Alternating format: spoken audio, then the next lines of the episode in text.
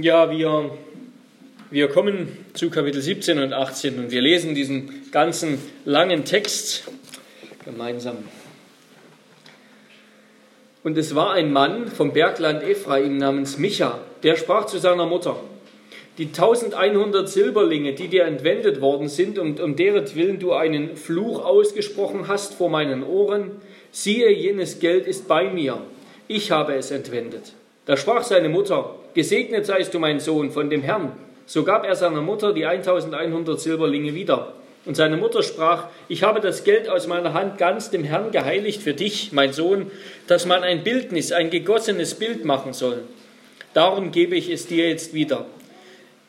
Er gab aber seiner Mutter das Geld zurück. Da nahm seine Mutter 200 Silberlinge und gab sie dem Goldschmied.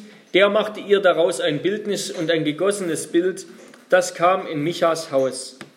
So hatte also Micha ein Gotteshaus und er machte ein Ephod und Teraphim und weihte einen seiner Söhne, damit er ihm als Priester diente.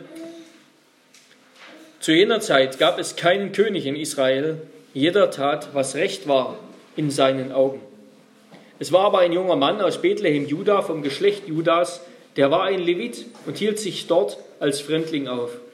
Er zog aber aus der Stadt Bethlehem, Juda, um sich als Fremdling dort niederzulassen, wo er etwas geeignetes fände. Als er so seines Weges ging, kam er auf das Bergland Ephraim zum Haus Michas. Da fragte ihn Micha, wo kommst du her? Er antwortete ihm, ich bin ein Levit von Bethlehem, Juda und bin unterwegs, um mich dort als Fremdling niederzulassen, wo ich etwas geeignetes finde. Da sprach Micha zu ihm, bleibe bei mir, du sollst mir Vater und Priester sein. Ich will dir jährlich zehn Silberlinge und Bekleidung und deinen Unterhalt geben. Und der Levit ging hinein. Und der Levit willigte ein, bei dem Mann zu bleiben, und dieser hielt den jungen Mann wie einen seiner Söhne. Und Micha weihte den Leviten, damit der junge Mann ihm als Priester diente, und er blieb in Michas Haus. Und Micha sprach, nun weiß ich, dass der Herr mir Gutes tun wird, weil ich einen Leviten als Priester habe. Zu jener Zeit gab es keinen König in Israel. Und zu jener Zeit suchte sich der Stamm der Daniter ein Erbteil, wo sie wohnen könnten. Denn bis dahin war ihm unter den Stämmen Israels kein Erbe zugefallen. Und die Söhne Dans sandten fünf tapfere Männer aus, äh, aus der Gesamtheit ihrer Sippe, von Zoria und Estaol aus, die das Land erkunden und erforschen sollten. Und sie sprachen zu ihnen, geht hin und erforscht das Land. Und sie kamen auf das Bergland Ephraim, das Haus Michas, und blieben dort über Nacht. Als sie nun dort bei dem Gesinde Michas waren, erkannten sie die Mundart des jungen Mannes, des Leviten, und gingen zu ihm und fragten ihn, wer hat dich hierher gebracht, hierher gebracht? Was machst du hier und was hast du hier zu tun? Er antwortete ihnen, so und so hat es Micha mit mir gemacht, und er hat mich um Lohn angestellt, damit ich ihm als Priester diene. Sie sprachen zu ihm, befrage doch Gott, damit wir erfahren, ob unser Weg, den wir gehen, guten Erfolg haben wird. Der Priester antwortete ihnen, zieht hin, in Frieden. Euer Weg, den ihr zieht, ist vor dem Herrn ganz recht. Da gingen die fünf Männer hin und kamen nach Lais, und sie sahen, dass das Volk, das darin war, in Sicherheit wohnte nach der Art der Sidonier, ruhig und sorglos. Und es war niemand im Land, der ihnen etwas zuleide tat. Sie besaßen Reichtum und wohnten fern von den Sidoniern und hatten mit keinem Menschen etwas zu tun. Als jene nun wieder zu ihren Brüdern nach Zoria und Estaol kamen, sprachen ihre Brüder zu ihnen, was bringt ihr für Bericht? Da sprachen sie, macht euch auf und lasst uns gegen sie in den Krieg ziehen, denn wir haben das Land angesehen und siehe, es ist sehr gut. Und ihr wollt untätig bleiben? Seid nicht faul, sondern zieht hin, um das Land in Besitz zu nehmen. Wenn ihr hingeht, werdet ihr zu einem sorglosen Volk kommen und in ein weites Land, denn Gott hat einen Ort in eure Hände gegeben, wo kein Mangel herrscht von allem, was es auf Erden gibt. Da brachen von dort auf aus dem Geschlecht Dans 600 Mann auf mit ihren Waffen zum Kampf gerüstet. Und sie zogen hinauf und lagerten sich bei Kirjat Jearim in Juda. Daher nannte man diesen Ort das Lager Dans bis zu diesem Tag. Siehe, es ist hinter Kirjat Jearim.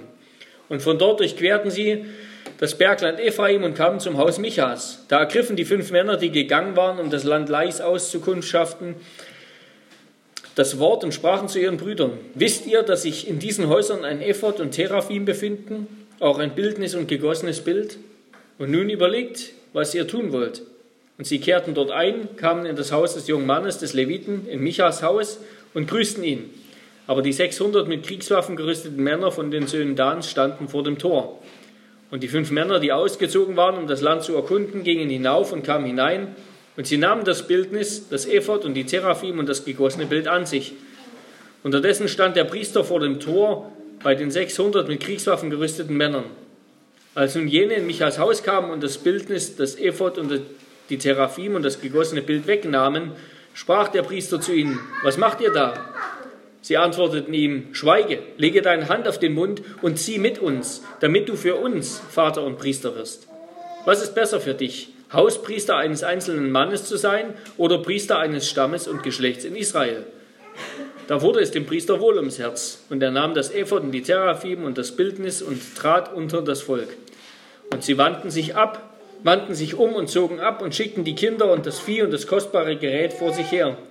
Sobald sie sich aber von Michas Haus entfernt hatten, wurden die Männer, die in den Häusern um Michas Haus herumwohnten, zusammengerufen und sie holten die Söhne Dans ein. Und sie riefen den Söhnen Dans nach. Diese aber wandten ihr Angesicht und sprachen zu Micha, was hast du, dass du die Leute zusammengerufen hast? Er antwortete, ihr habt meine Götter, die ich gemacht habe, und den Priester weggenommen und macht euch davon. Was habe ich nun noch? Wie könnt ihr da zu mir sagen, was hast du? Aber die Söhne Dans sprachen zu ihm, Belästige uns nicht weiter mit deinem Geschrei, sonst bekommst du es mit erbitterten Leuten zu tun, die dich samt deinem Haus beseitigen würden. So gingen die Söhne Dans ihren Weg, und weil Micha sah, dass sie stärker waren als er, wandte er sich um und kehrte wieder zu seinem Haus zurück. Jene aber nahmen mit, was Micha gemacht hatte, samt dem, der sein Priester gewesen war, und überfielen Lais, ein stilles, sorgloses Volk, und schlugen es mit der Schärfe des Schwertes und verbrannten die Stadt mit Feuer. Und es war niemand, der sie errettete, denn sie lag fern von Sidon und sie hatten mit keinem Menschen Verkehr. Die Stadt lag nämlich im Tal von Bet Rechob. Jene aber bauten die Stadt wieder auf und wohnten darin, und sie nannten sie Dan nach dem Namen ihres Vaters Dan, der dem Israel geboren war. Zuvor aber hieß die Stadt Lais. Und die Söhne Dans richteten für sich das Bildnis auf und Jonathan, der Sohn Gersons, des Sohnes Moses und seine Söhne waren Priester des Stammes Dan bis zu dieser Zeit, als das Land in die Gefangenschaft, bis zu der Zeit, als das Land in die Gefangenschaft geführt wurde. Sie stellten sich für sich das Bildnis auf, das Micha gemacht hatte, solange das Haus Gottes in Silo war. Wort des lebendigen Gottes.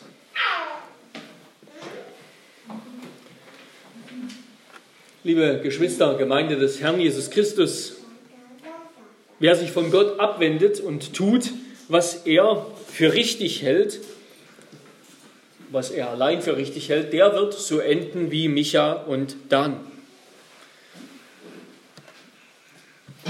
Das ist eine eindrückliche Geschichte und das ganze Alte Testament lehrt diese Logik Götzendienst führt zu Unmoral, führt zu Ungerechtigkeit, führt zu Gericht. So heißt es zum Beispiel in Sprüche 14, Vers 34, Gerechtigkeit erhöht ein Volk, aber Sünde ist der Leute Verderben.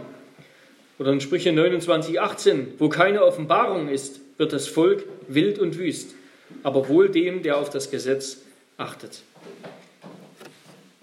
Ja, Götzendienst führt zu Unmoral, führt zu Ungerechtigkeit, führt zu Gericht. Und für Götzendienst braucht es nicht wie damals gegossene Bilder oder geschnitzte Götzenfiguren. Unser Katechismus definiert Götzendienst in Frage 95 so, anstelle des einen wahren Gottes, der sich in seinem Wort offenbart hat, oder neben ihm irgendetwas anderes ersinnen oder haben, worauf der Mensch sein Vertrauen setzt. Oder wir könnten auch sagen, worauf wir unser Herz, woran wir unser Herz hängen was man mehr liebt als Gott. Das kann alles Mögliche sein. Und in, den, in diesen beiden Epilogen, das ist der erste von zwei Nachworten, von zwei Epilogen des Buches Richter. Wir erinnern uns, es gab zwei Prologe, nämlich Kapitel 1 und Kapitel 2 im Grunde, Kapitel 1, 1 bis 2, 5 und Kapitel 2, 6 bis 3, 5 zwei Prologe und zwei Epiloge. Und beide Male sehen wir zuerst die Beziehung oder beides Male sehen wir die Beziehung Israels zu Gott und beziehungsweise den Zerbruch dieser Beziehung und dann die Folgen, die Folgen dessen. Die faule Frucht des Götzendienstes und die ganze zerstörerische Kraft des Götzendienstes. Das wurde in den beiden Prologen angedeutet. Da wurde dieser ganze, dieser ganze Zyklus, dieser ganze Teufelskreis schon angedeutet, der sich, den wir im ganzen Buch Richter gesehen haben, nämlich dass Israel immer wieder von Gott abfällt und dieser Abfall führt zu Gericht. Und Gott errettet sie doch aus Gnade. Und jetzt hier sind wir im ersten von zwei Epilogen, Nachworten. Und wir sehen hier, dass die Kanaanisierung Israels, von der wir gesprochen haben, ja, also dass Israel immer mehr so wird wie die Völker Kanaans, dass dieser Prozess hier eigentlich abgeschlossen ist. Israel ist den Völkern um sie her gleich geworden. Sie haben sie nicht ausgerottet, nicht vertrieben, sie haben sich neben ihnen gesiedelt und jetzt sind sie ihnen gleich geworden. Wir erinnern uns an den Refrain des Hauptteils, Israel tat, was böse war in den Augen des Herrn. Das war immer der Beginn jeder neuen Richtergeschichte. Jetzt kommt ein zweiter Refrain dazu im Epilog. Zu jener Zeit gab es in Israel keinen König und jeder tat, was recht war in seinen Augen. Diese beiden Refrains, die, die entsprechen sich natürlich. Tun, was böse ist in den Augen Gottes, das ist das gleiche wie tun, was recht ist, was richtig ist in meinen Augen. Wenn ich nur tue, was richtig ist in meinen Augen, tue ich, was böse ist in den Augen Gottes. Und wir sehen hier ja das Endergebnis, das Endergebnis eigentlich des Abfalls von Gott für das Volk Israel. Es wird kaum im Alten Testament schlimmer sein mit Israel. Es wird immer wieder an das, an das gleiche Ende kommen, immer wieder an das gleiche, bis sie dann ganz am Ende gerichtet werden, bis sie ins Exil müssen, weil Israel ganz erobert wird.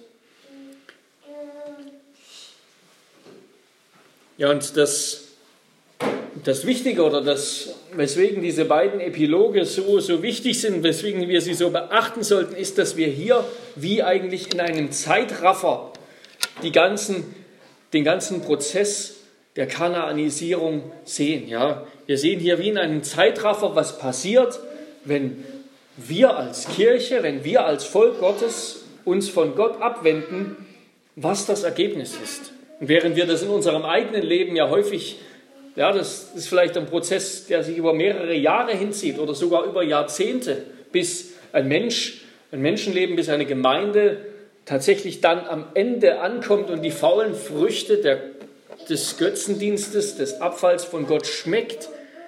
Das ist ein Prozess vielleicht von Jahrzehnten. Hier sehen wir das zusammengerafft, ganz schnell uns berichtet.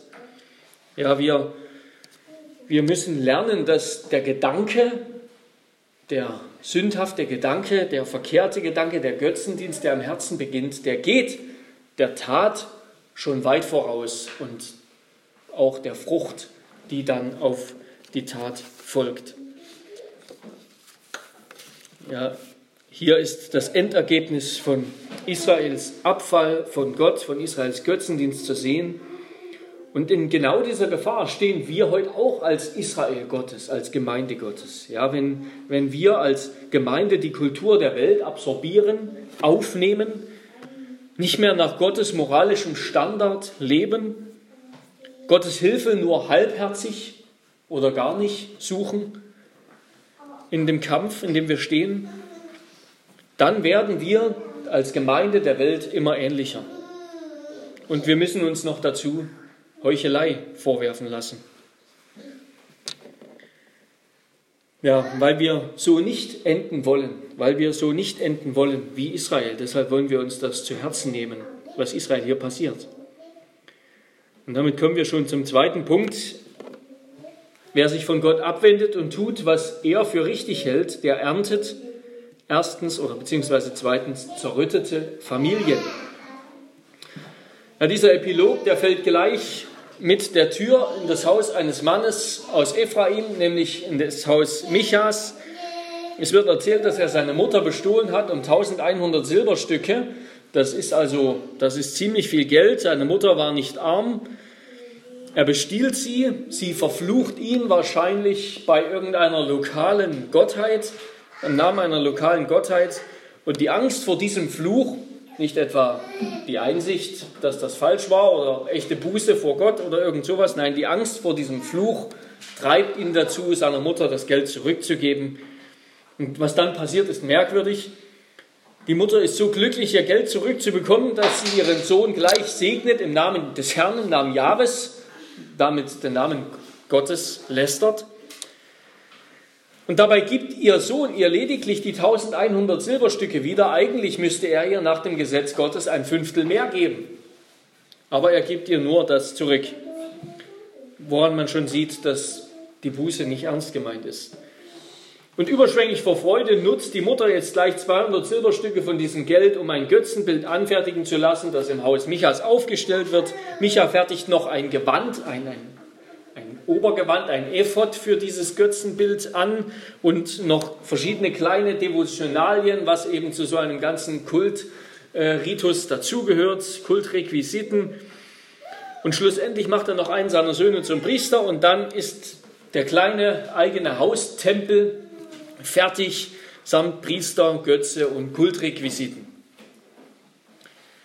Ja, was, was für eine Geschichte, ja, was für ein Tempo. Hier werden innerhalb weniger Verse fast alle Gebote gebrochen. Das achte Gebot wird gebrochen, Diebstahl, das fünfte, die Eltern ehren, das zweite, Götzenbilder anfertigen, das dritte, den Namen Gottes missbrauchen und natürlich über allem das erste, Gott anzubeten.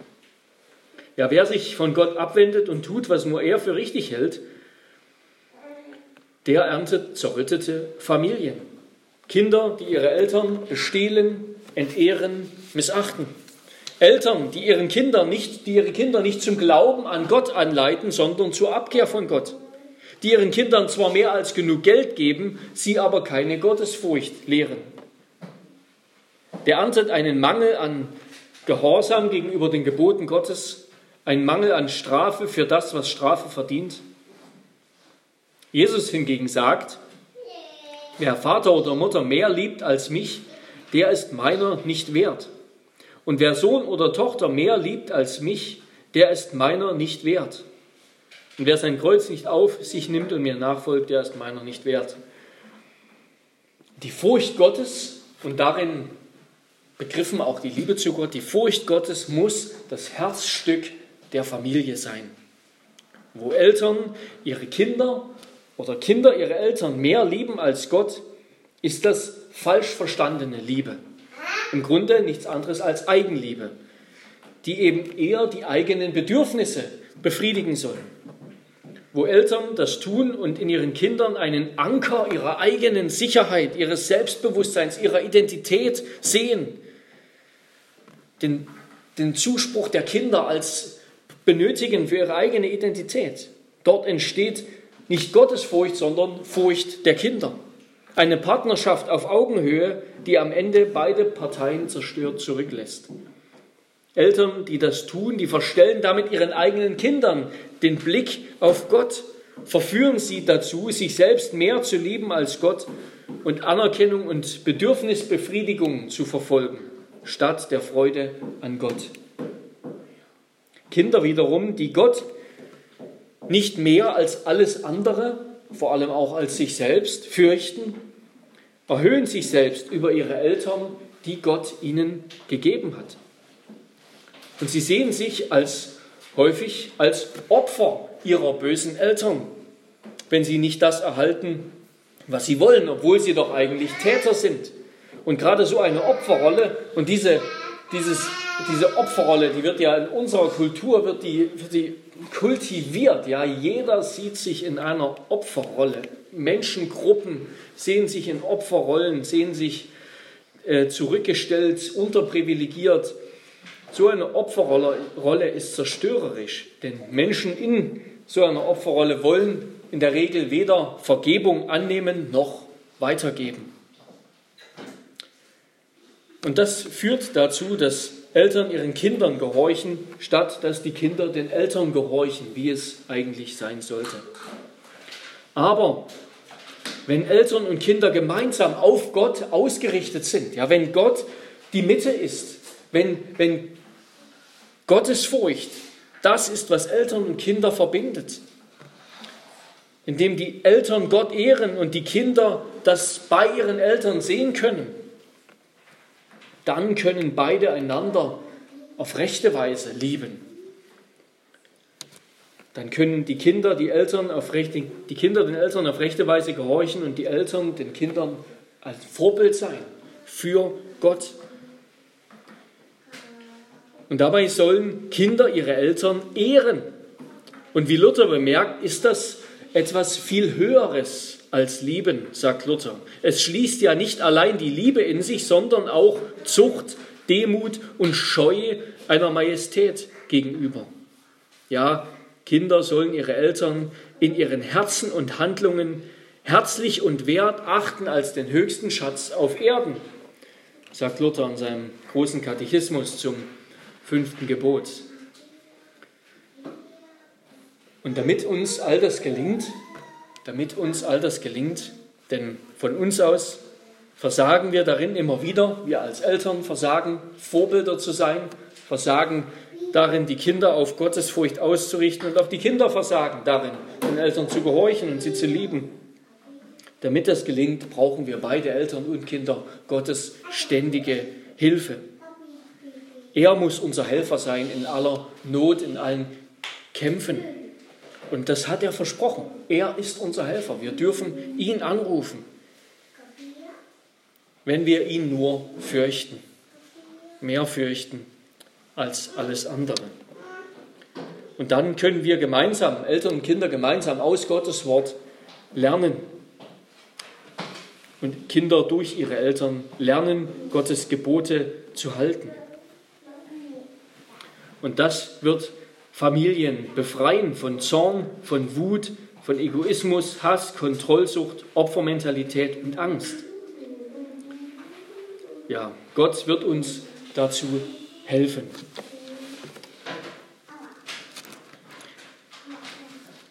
Er ist es ja, der uns eine vollkommene Liebesbeziehung zwischen Vater und Sohn vormacht und der uns gezeigt hat, was es bedeutet, dass der Sohn dem Vater gehorsam ist in allem und dass der Vater den Sohn liebt über alles. Wir sehen es bei Gott selbst. Er wird uns dazu helfen. wenn wir ihn nur fürchten. Denn aller Weisheit und alles guten Anfang ist die Furcht des Herrn. Und die fehlt gerade hier in Michas Familie, sowohl ihm als auch seiner Mutter. Und damit kommen wir zum dritten Punkt. Wer sich von Gott abwendet und tut, was er für richtig hält, der erntet oberflächliche Religiosität. Micha, dessen Name übrigens ist, wer ist wie der Herr, der gründet hier im Grunde eine Art neue Religion. Ja, also jetzt brauchen die Israeliten nicht mal mehr die Götzen Kanaans, sie gründen einfach gleich selbst eine, eine neue Religion. Er hat da ein Götzenbild, eine Art Tempel samt Priester und allem Brimborium. Sein Priester, sein, dieser Levit, der ist sogar, erfahren wir ganz am Ende sozusagen als Höhepunkt der Ironie eigentlich, er ist ein entfernter Nachkomme Moses. Ja, wie tief ist Israel gefallen? Und obwohl sie diesen ganzen Götzenkultus haben, verwundert es uns, führen sie die ganze Zeit den Namen Gottes im Mund. Ja, der Herr segne dich. Alles ist immer im Namen Gottes, im Namen des Herrn. Und in Vers 13 sagt Micha tatsächlich, zu sich selbst sozusagen, nun weiß ich, dass der Herr mir Gutes tun wird. Ja, also Jahre, der Bundesgott Israels, weil ich einen Leviten als Priester habe. Sie, sie, sie sind von Gott völlig abgefallen und sie merken es gar nicht mehr. Sie glauben tatsächlich, dass das, was sie tun, Gott noch gefällt, dass sie noch auf einem guten Weg sind. Dabei verachten sie Gott. Sie kennen sein Wort nicht mehr, halten seine Gebote nicht, missbrauchen seinen Namen. Keiner der Charaktere dieser Geschichte, sei es Micha, seine Mutter, der Levit, der Stamm Dan, keiner handelt integer und gerecht. Denn Gott hat ja ganz klar verboten, dass jeder sich seinen, sein eigenes Götzenbild, Götzenbilder sowieso waren verboten, aber auch sich sein seine eigenen religiösen Devotionalien in seinem Haus aufzustellen und sozusagen in seinem Haus anzubeten. Gott hat von Anfang an gesagt, wenn ihr nach Israel kommt, sollt ihr dort anbeten an der Stelle, die ich bestimmt habe. Ja? Das war, ist später dann Jerusalem, der Tempel. Zu diesem Zeitpunkt ist das Silo. Dort stand das, das, die Stiftshütte, das Zelt der Begegnung zwischen Gott und Mensch und das war im Bergland Ephraim. Das war also wahrscheinlich nicht weit entfernt von Micha. Um Gott anzubeten, hätte er einfach dorthin gehen können. Aber nein, er baut sich seinen eigenen Kultus bei sich zu Hause auf und meint, das gefällt Gott. Und die Religiosität unserer Tage, die ist häufig genauso blutleer, oberflächlich und falsch wenn wir an die, besonders wenn wir an die großen Kirchen denken, wenn wir an das denken, was von Religion noch in der Öffentlichkeit zum Ausdruck kommt. Da wird Gott nach menschlichem Gutdünken erklärt und bemessen. Aber Gottes Furcht ist doch nicht mehr vorhanden. Menschen missbrauchen Religion für scheinheilige Zwecke. Sie reden von Gott, aber meinen sich selbst.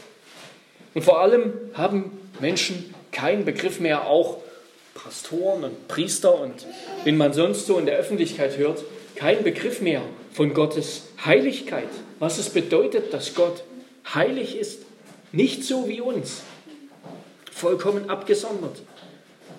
Ja, stolz stehen wir vor Gott und singen mit Frank Sinatra I did it my way, ja, ein, ein alter französischer Chanson eigentlich, den er vertont hat ich tat es auf meine Art. Ich lebte, wie es mir gefiel. Aber Gott ist nicht die, die Witzfigur, für die, wir ihn, für die ihn die Welt erklärt. Nein, er ist heilig, heilig, heilig, sagt der Prophet Jesaja. Die ganze Welt ist seiner Ehre voll. Er offenbart seinen Zorn vom Himmel her über alle Ungerechtigkeit und Gottlosigkeit der Menschen, die die Wahrheit durch Ungerechtigkeit aufhalten.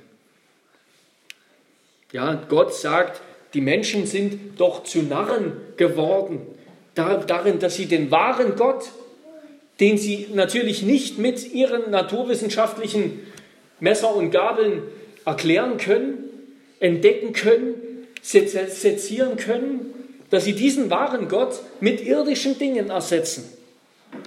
Wie dumm. Sie merken nicht, dass sie die Wahrheit durch die Lüge ersetzen. Sie merken es gar nicht mehr. So wie Micha und die ganzen, die ganzen Israeliten hier eigentlich gar nicht mehr gemerkt haben, dass sie mit dem Herrn, dessen Namen sie im Mund führen, gar nichts mehr zu tun haben. Und deshalb hat Gott sie in ihr eigenes Treiben dahingegeben. Und Paulus sagt in Römer 1, genauso hat Gott das mit den Heiden, mit der Welt getan. Die Welt, die von Gott abgefallen ist und nichts von Gott wissen wollte, Gott hat sie dahingegeben in ihr eigenes Treiben. Und wenn wir Gott wieder erkennen wollen, dann müssen wir zuerst erkennen, dass er heilig ist. Wir müssen damit beginnen, ihn zu fürchten. Er ist heilig und wenn wir vor ihm stehen, dann können wir zuerst mal nur eines sagen. Herr, hilf, ich vergehe, denn ich bin unrein. Und wenn wir das erkannt haben, dann, dann sind wir bereit und in der Lage dazu, Jesus Christus zu erkennen.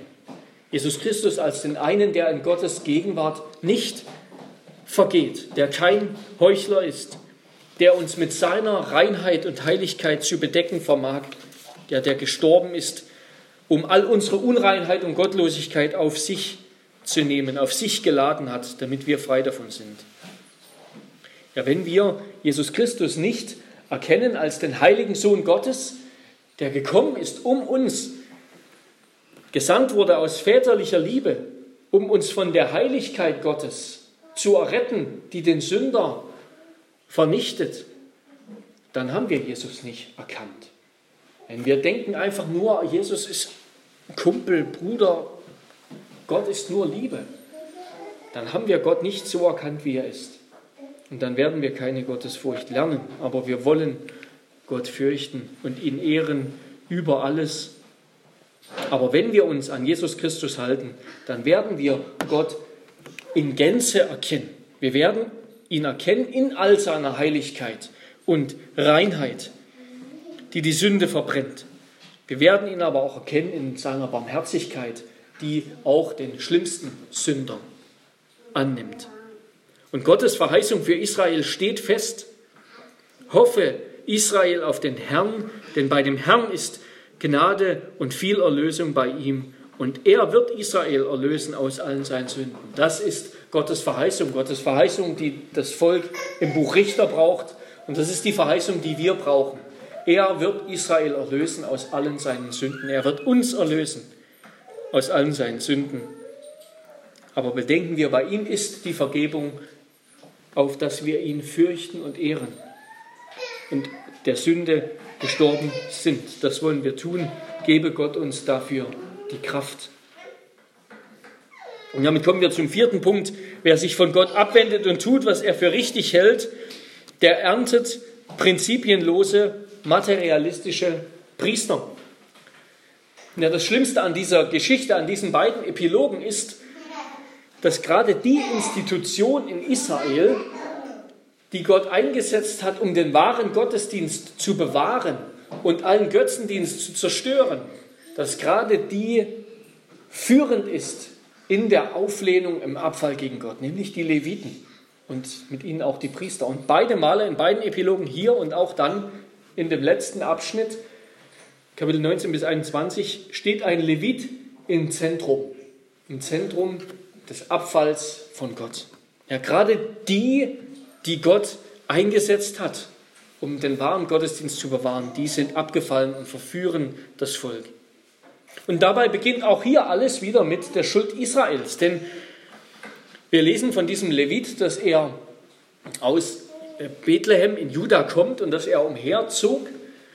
Aber Bethlehem in Juda ist keine von diesen sogenannten Levitenstädten. Ja, wir erinnern uns, der Stamm Levi, der hat in Israel kein eigenes Stammesgebiet bekommen, sondern Gott wollte, dass sie überall dort, wo es Tempel gibt und wo es Orte der Anbetung gibt, dass sie da sind und und hat verschiedene Städte erwählt in allen Stammesgebieten, wo die Leviten wohnen sollten. Aber Bethlehem in Juda war kein, war keine Levitenstadt. Und dieser Mann zog umher, warum? Weil er keine Bleibe hatte, keine Versorgung, kein Land bekommen hat, weil sich Israel nicht um ihn gekümmert hat. Sie haben sich nicht um ihre Leviten gekümmert, so dass der Mann quasi wie ein Bettler umherziehen musste und schauen, dass er ein Auskommen findet. Ja, Israel hat sich nicht darum gesorgt, den Gottesdienst und die, die den Gottesdienst durchführen, zu erhalten. Deshalb musste dieser Mann wie ein Bettler umherziehen, auf der Suche nach Lohn und Brot sozusagen. Und da, so kommt er zu Micha und ja, die richtigen beiden haben sich gefunden. Der eine braucht einen Priester für seinen Kult, der andere ein Auskommen. Aber was Gott dabei will, ja, Dabei fragt weder Micha noch der Levit, der eigentlich wissen müsste, dass er, dass er von Gott eingesetzt ist, um Gott zu dienen, dass ihn nicht irgendein dahergekommener einsetzen kann, um einen Götzen zu dienen. Aber es scheint dem Levit, merken wir schon hier, vor allem um Ehre und um Vergütung zu gehen. Ja? Er führt Gott auch nur im Mund ohne einen Auftrag von Gott zu haben. Später kommt dann der Stamm Dan oder diese Kundschafter vorbei. Sie kommen vorbei und er gibt ihnen im Namen Gottes, den er gar nicht befragt hat, eine Weisung, ein Wort, einen Segen. Und später, als dann der Stamm, der Stamm Dan vorbeikommt, als sie ihn mitnehmen wollen, machen sie ihm das Angebot, hier komm doch mit, sei ein Stammespriester, nicht nur ein Hauspriester. Und da heißt es in Vers 20, das gefiel ihm. Das gefiel ihm. Es gefiel ihm, dass er mehr Geld bekommt, mehr Ehre bekommt. Und so hat er Micha bereitwillig im Stich gelassen und nahm die Götzen mit und war weg. Ja, wer sich von Gott abwendet und tut, was er für richtig hält, der erntet eine materialistische, opportunistische Kirche, die nicht mehr nach Gott fragt, sondern nach Geld und Ansehen in der Welt. Und wenn wir wenn wir die Landeskirchen angucken, dann ist das genau das, was dort ist, was wir dort sehen. Er möge Gott uns davor bewahren, auch unsere Gemeinde, bewahren. Möge Gott seine Hirten bewahren, reinigen und auf geradem Weg führen. Möge er uns dazu befähigen, dass wir die Hirten der Gemeinde versorgen können und dass die Hirten der Gemeinde die Gemeinde führen, nicht aus materialistischen Motiven, sondern um Gott zu ehren und zu dienen. Ja, bei all dem brauchen wir Gottes Hilfe. Sind wir unfähig dazu? Wir sehen bei allen Propheten, bei allen großen Propheten, Aposteln der Schrift, sehen wir verschiedene Schwächen und Fehler. Es ist allein Jesus Christus, auf den wir blicken wollen und unser Vertrauen setzen, allein er, der ohne Sünde war und ist.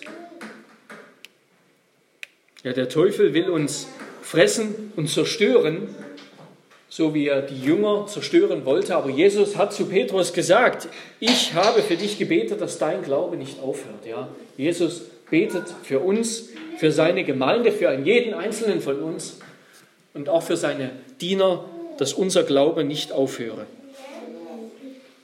Denn auch wenn wir verzweifelt sind angesichts unserer eigenen Schwachheit und Sünde, wollen wir im Glauben auf Gottes Zusage in die Schlacht ziehen. Mit dem König Josaphat, dem jüdischen, jüdischen König Josaphat, stehen wir vor unseren Feinden, vor dem Teufel, vor der Welt der Sünde in uns und beten, unser Gott, willst du sie nicht richten? Denn in uns ist keine Kraft gegen diesen großen Haufen, der gegen uns herangerückt ist. Und wir wissen nicht, was wir tun sollen, sondern auf dich sind unsere Augen gerichtet. Ja, und Gott antwortet, fürchtet euch nicht, erschreckt euch nicht, denn nicht eure Sache ist der Kampf, sondern Gottes Sache. Wenn wir auf Gott vertrauen und im Glauben nach Gottes Wort leben, in Gottes Furcht, dann dürfen wir glauben, dass Gott seine Sache, dass unsere Sache zu seiner Sache macht. Wenn wir Gott dienen, dann wird er uns beistehen.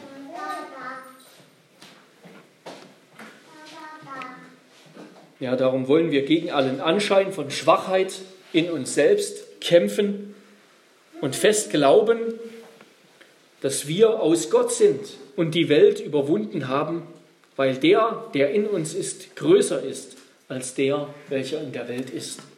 Der Geist, den Gott seiner Kirche gegeben hat, der uns erfüllt, der ist stärker als der Geist in dieser Welt. Er wird uns helfen, auf dem rechten Weg zu gehen. Das war 1. Johannes 4, Vers 4. Und damit kommen wir zum letzten Punkt. Wer sich von Gott abwendet und tut, was er für richtig hält, der erntet gesetzlose, machthungrige Herrscher. Ja, wir haben gesehen, wie Schritt für Schritt alle Institutionen Israels und alle Institutionen des Menschenlebens fallen, wenn Gott nicht der Erste ist. Die Familie, Familien verderben, Gesellschaften verfallen der Lüge und einer oberflächlichen Religiosität, die nichts mehr mit Gott zu tun hat. Kirchen und Gemeinden, Gemeindehirten werden zu opportunistischen Materialisten. Und zuletzt sehen wir, wie Herrscher und Staaten machthungrig werden und gesetzlos, wenn sie keine Gottesfurcht haben. Wir hören in Kapitel 18 von dem Stamm Dan, der in Zora und Estaol sitzt. Wir erinnern uns, das ist die gleiche Gegend, von der, aus der auch Simson kam, Simson, der auch ein Daniter war. Sie haben dort gesiedelt und zwar waren sie dort, weil sie schon am Anfang des Buches Richter, in Richter 1, weil sie ihr Gebiet, das Gott ihnen gegeben hat, nicht erobert haben. Ja, der Stamm Dan, wir erinnern uns, das kam ganz am Ende dieses Kapitels, der war am wenigsten erfolgreich, sein Gebiet, das Gott ihnen in Israel gegeben hat, einzunehmen. Sie wurden von den Feinden glatt wieder hinausgeworfen, also lebten sie eben irgendwo dazwischen, hingen zwischen den Seilen und hatten noch keine richtige Bleibe, waren auf der Suche nach einer Bleibe. Und dafür schicken sie diese Kundschafter los. Diese Kundschafter kommen zu Micha, sein Haus, genießen die Gastfreundschaft. Sie lassen sich von dem Leviten Gottes Segen auf ihren Weg mitgeben. Dabei fragt der Levit nicht, wo sie hinwollen und was sie wollen, ist nicht, was Gott will. Sie wollen nämlich nicht das Gebiet einnehmen, was Gott ihnen eigentlich schon gegeben hat. Ja, was gesagt hat, der Stamm Dan soll dort siedeln. Das ist euer Land. Nein, sie suchen sich irgendwo eine andere Ecke. Und hier wird betont, sie gehen nach Lais oder finden diese Stadt, ein stilles und sorgloses Volk, eine wehrlose Stadt. Und ja, sie haben nicht den Mut, die Feinde anzugreifen, die sie angreifen sollten, ihr Land einzunehmen, das Gott ihnen gegeben hat, aber sie haben den Mumm, einen, ein Haus zu überfallen, einen wehrlosen Mann zu überfallen, seine Götzen zu klauen und dann eine wehrlose Stadt zu überfallen, dort alle abzumetzeln, die Stadt zu verbrennen und sich dort niederzulassen. Ja, hier gilt nicht mehr die Herrschaft des Rechts, sondern das Recht des Stärkeren. Hier ist nicht mehr interessant, was Gott sagt in seinem Gesetz, sondern nur, was, was funktioniert, was passt.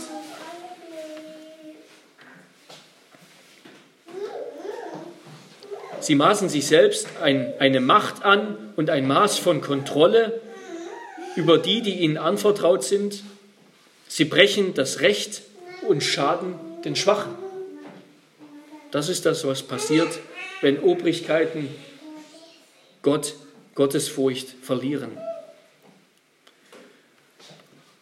Und wir sehen hier, wie so im Grunde eine Kettenreaktion der Sünde, wie eine Sünde auf die nächste folgt.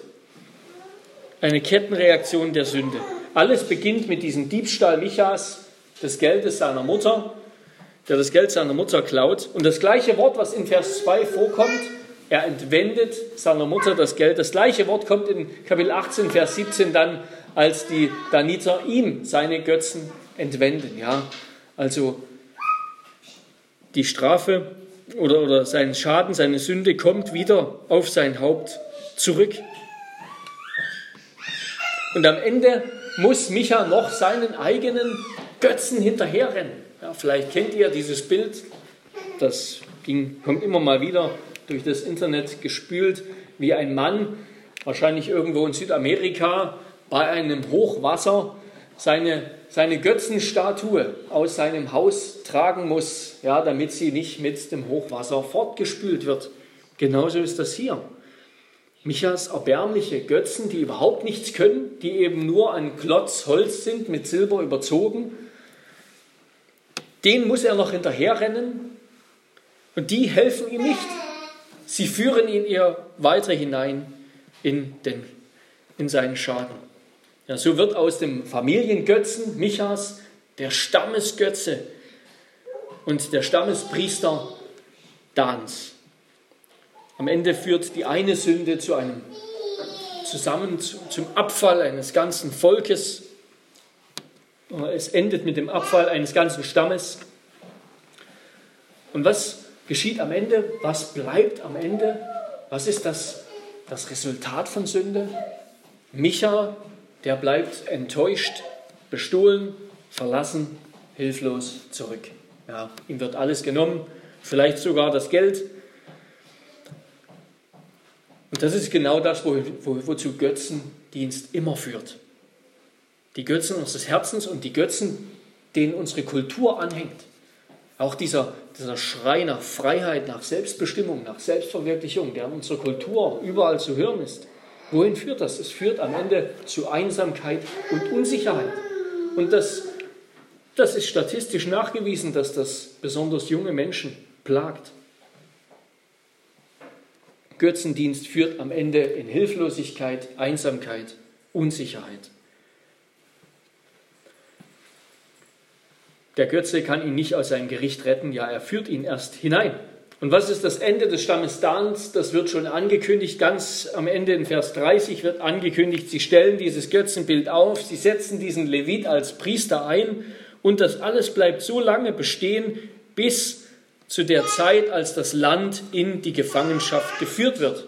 Und das wird dann sein, im zweiten Könige, zweiten Buch Könige lesen wir davon, wie der assyrische König Tiglat-Pileser kommt und das ganze Nordreich Israels erobert und zerstört und die Israeliten dort wegführt. Das ist das Endergebnis von Götzendienst. Aber wir wollen dieses Endergebnis nicht erleben. Wir wollen es nicht so weit kommen lassen, sondern wir wollen auf unseren Gott sehen. Wir wollen ihn fürchten und ihn darum bitten, dass er uns Gottesfurcht lehrt. Und wo sehen wir ihn? Wir sehen ihn in Jesus Christus. Dort sehen wir Gottes kompromisslose Heiligkeit, dass er in seiner Heiligkeit keinen Kompromiss mit Sünde und mit Sündern macht. Wir sehen seine glühende Reinheit. Wir sehen das schreckliche Ergebnis von Sünde am Kreuz. Tod und Verdammnis. Aber zugleich sehen wir in Jesus Christus auch, was wir auch im Buch Richter gesehen haben, Gottes schier unerschöpfliche Gnade. Das heißt nicht, dass Gottes Gnade einfach ohne Ende immer weitergeht, dass Gott einfach immer wieder gnädig ist, dass wir ohne Ende sündigen können, nicht nach Gott fragen. Dort, wo die Gottesfurcht fehlt, wo wir, wo wir nicht mehr nach Gott fragen, dort werden wir auch ans Ende seiner Gnade kommen. Aber wo wir, wenn wir nach Gott fragen und ihn fürchten, ihn bitten, zu ihm kommen mit unserer Not. Ja, in, dieser, in diesen ganzen zwei Kapiteln betet kein Mensch wirklich zu Gott. Gott kommt eigentlich nur einmal vor, nämlich ganz am Ende, wenn dann steht, das Haus Gottes stand in Silo. Das ist das Einzige, wo Gott vorkommt.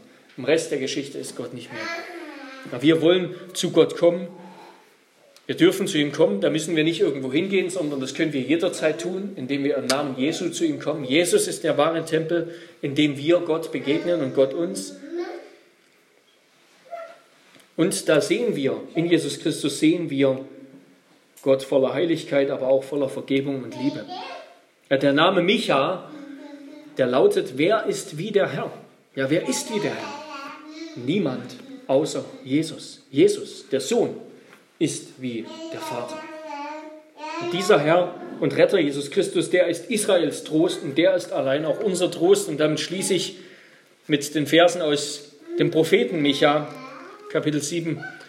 Wo ist solch ein Gott wie du, der die Sünde vergibt und erlässt die Schuld denen, die geblieben sind als Rest seines Erbteils, der an seinem Zorn nicht ewig festhält, denn er hat gefallen an Gnade. Er wird sich unser wieder erbarmen, unsere Schuld unter die Füße treten und all unsere Sünden in die Tiefe des Meeres werfen. Du wirst Jakob die Treue halten und Abraham Gnade erweisen, wie du unseren Vätern vor Zeiten geschworen hast. Ja, Gott hält sein Wort, wollen wir unseres auch halten. Amen. Lass uns beten. Herr unser Gott, wir danken dir für dein Wort und für diesen eindrücklichen Bericht über das, was passiert, wenn, wenn wir uns von dir abwenden, wenn wir tun, wenn Menschen tun, was ihnen richtig erscheint und nicht mehr nach dir fragen. Herr, das ist erschreckend, das Ende von Götzendienst, die Folge des Verlustes aller Gottesfurcht. Herr, darum wollen wir dich bitten, bewahre uns davor. Bewahre uns davor, dass, dass wir falsch über dich denken. Herr, wir wollen dich erkennen, wie du bist, in all deiner Heiligkeit und Majestät. Herr, in der du über alle Maßen zu fürchten und zu ehren bist. Herr, so dass die Propheten, die dir begegnet sind, die Männer, die dir begegnet sind, Männer und Frauen, sodass sie Angst hatten zu vergehen, weil du keine Kompromisse machst mit Sünde. Herr, wir wollen dich so erkennen und dich bitten, Herr, lehre uns Gottesfurcht, erfülle unsere Herzen mit echter Frömmigkeit, die die Sünde flieht und der Gerechtigkeit nachjagt. Und lass uns dann auch erkennen, dass deine Gnade genug ist, und überfließend ist für all unsere Schwachheit, Vergehen und Sünde in Jesus Christus, der gestorben ist, um uns das Leben zu erwerben, der alle unsere Sünde auf sich genommen hat, indem wir ein für allemal gerechtfertigt sind. Ja, wenn auch das Maß der Sünde überfließend ist, so ist doch die Gnade so fließt doch die Gnade noch darüber hinaus. Das bekennen wir und glauben wir im Namen Jesu. Amen.